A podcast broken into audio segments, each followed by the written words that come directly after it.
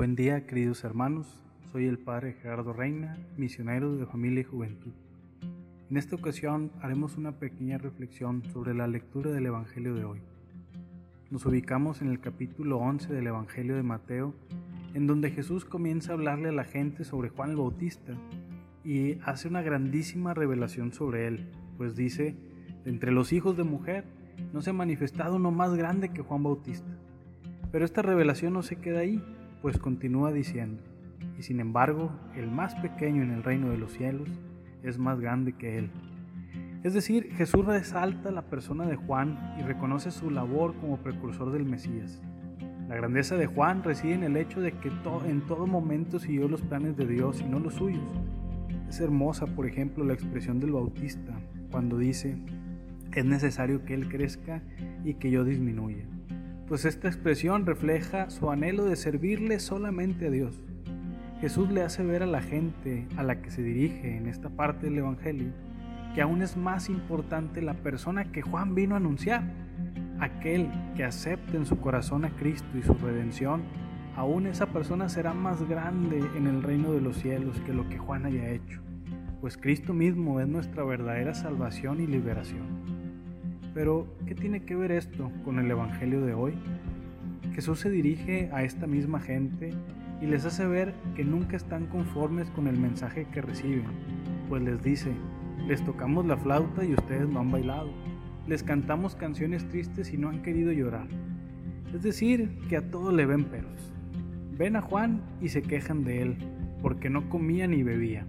Ven a Jesús y le dicen que es un glotón porque comía con pecadores. Eso también el Señor se los hace ver. En pocas palabras, Jesús les hace darse cuenta a la gente que nunca está conforme. ¿No crees que Jesús nos esté diciendo algo también a nosotros?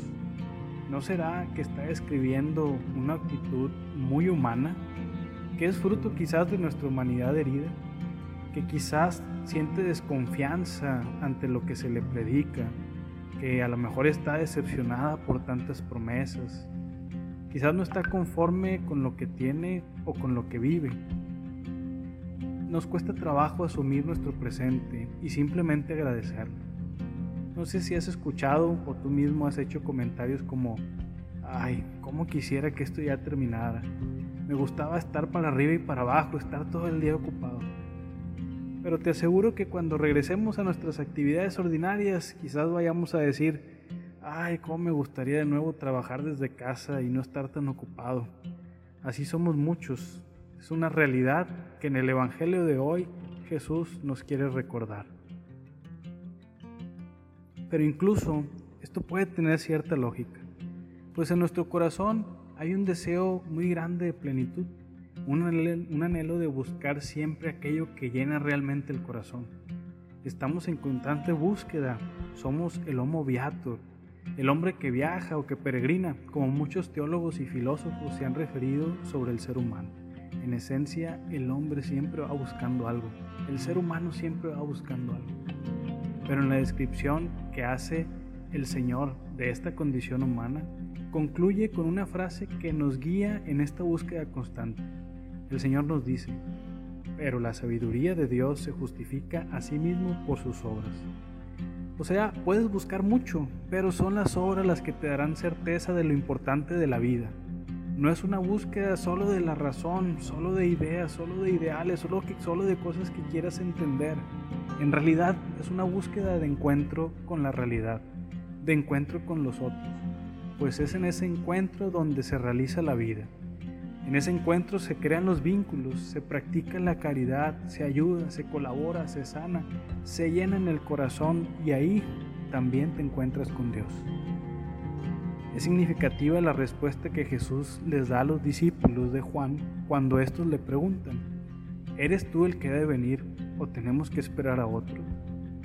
Jesús le contestó, vayan y cuéntenle a Juan lo que ustedes están viendo y oyendo es decir, se encontraron con la realidad. Los ciegos ven, los cojos andan, los leprosos quedan limpios, los sordos oyen, los muertos resucitan y una buena nueva llega a los pobres. Todo lo que les da de testimonio son obras, fruto de encuentros con personas que necesitaban sanación, pues las obras son ocasión de testimonio, son ocasión de encuentro y ocasión de sanación. Recordemos esta frase que hace rato comentábamos, hermanos. La sabiduría de Dios se justifica a sí mismo por sus obras. Como leemos en el Salmo de hoy, dichoso el hombre que confía en el Señor. Hoy te puedo decir a ti, dichoso el que escuchando la palabra de Dios actúa y sale al encuentro de los demás. Dichoso el que escuchando su palabra y su anuncio de conversión actúa y prepara el corazón para su venida.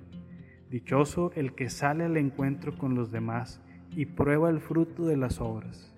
Que en este viento encuentres la dicha en las obras de Dios. Como actividad de preparación para este camino de adviento, este camino de espera, te invito a que hoy realices una obra de piedad. Te propongo que el tiempo que le invertirás a las redes sociales hoy lo inviertas a la oración. El tiempo que quizás podríamos decir que gastas en esto, ahora dedícalo a tu relación con Dios. Te vas a dar cuenta de los frutos tan grandes que recibirás cuando aprendemos, entre comillas, a perder el tiempo con el Señor. Ánimo, Dios te bendiga y que tengas un adviento lleno de obras de Dios.